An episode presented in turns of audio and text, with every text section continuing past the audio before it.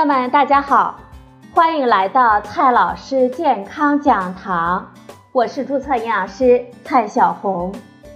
今天呢，蔡老师继续和朋友们讲营养、聊健康。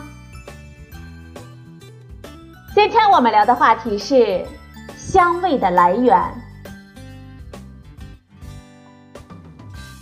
我们人类对于食物风味的喜好呢，真是千奇百怪。其中最黑暗的，莫过于对臭味的追逐。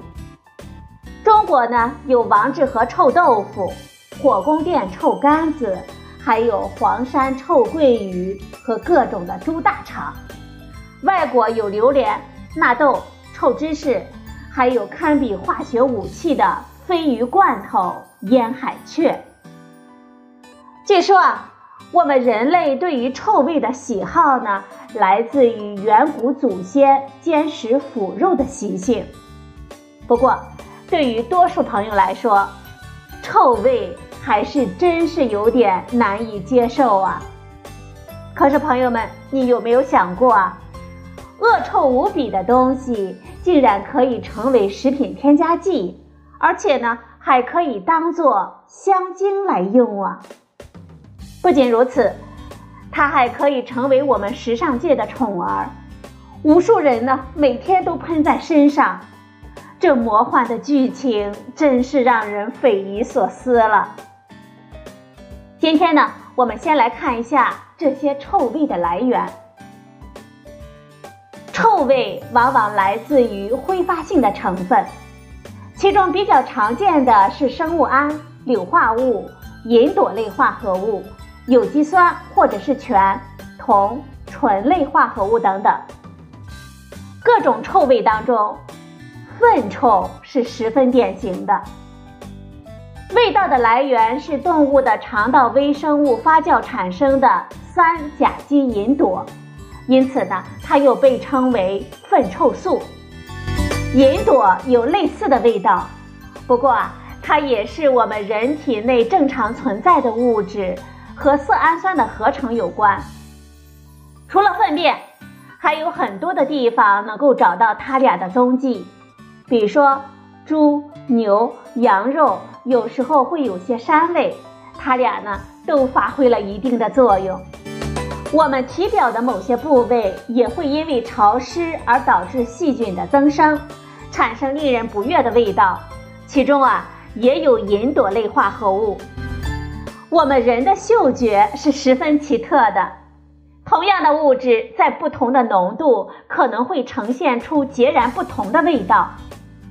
银朵和粪臭素被稀释到极低的浓度的时候，竟然会变成淡淡的茉莉花香。其实啊，这并不奇怪，因为银朵在自然界呢也是天然存在的，尤其啊。是在一些白色的花朵当中，比如说茉莉花、栀子花、橙子花、水仙花、荷花、白兰花等等。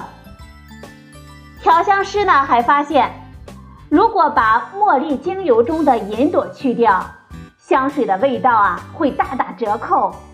原来啊，银朵呢就是花香的灵魂。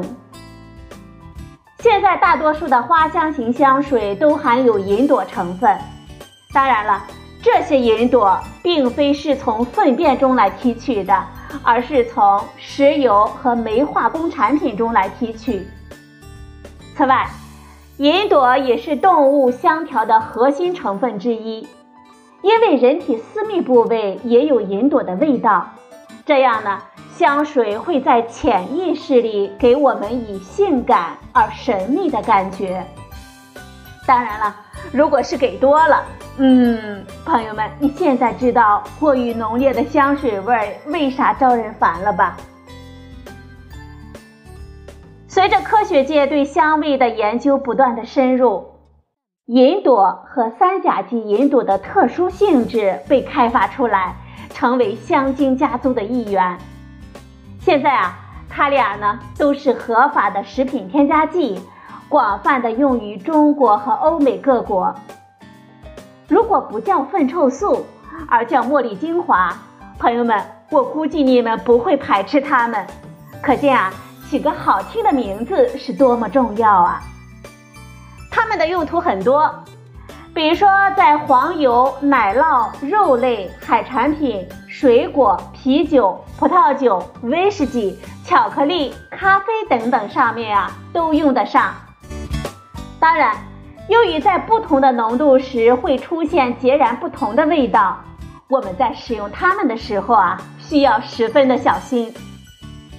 另外，小声的告诉你们，各位烟民们注意了。粪臭素，也就是三甲基银朵，也是香烟的添加剂呀。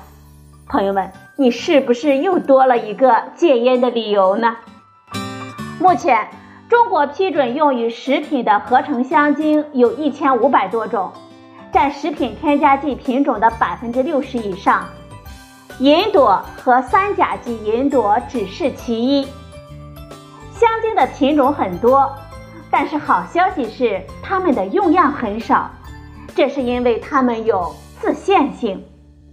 我们用粪臭素来解释香精的自限性是最好不过的了。所谓的自限性呢，就是指香精用多了，味道呢反而会不好。所以啊，食品厂是不会用多的。由于我们的嗅觉灵敏。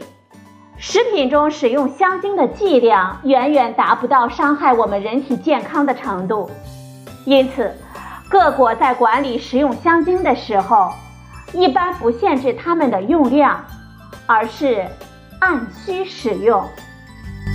最后啊，我们来总结几句：某些物质在不同浓度有不同的气味。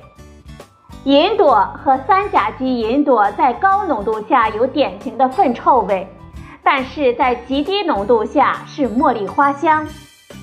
银朵类物质被用于香水、烟草以及食品行业，主要的来源是石油和煤化工。食用香精呢有自限性，安全性高，无需控制用量。好了，朋友们。今天的节目呢就到这里，谢谢您的收听，我们明天再会。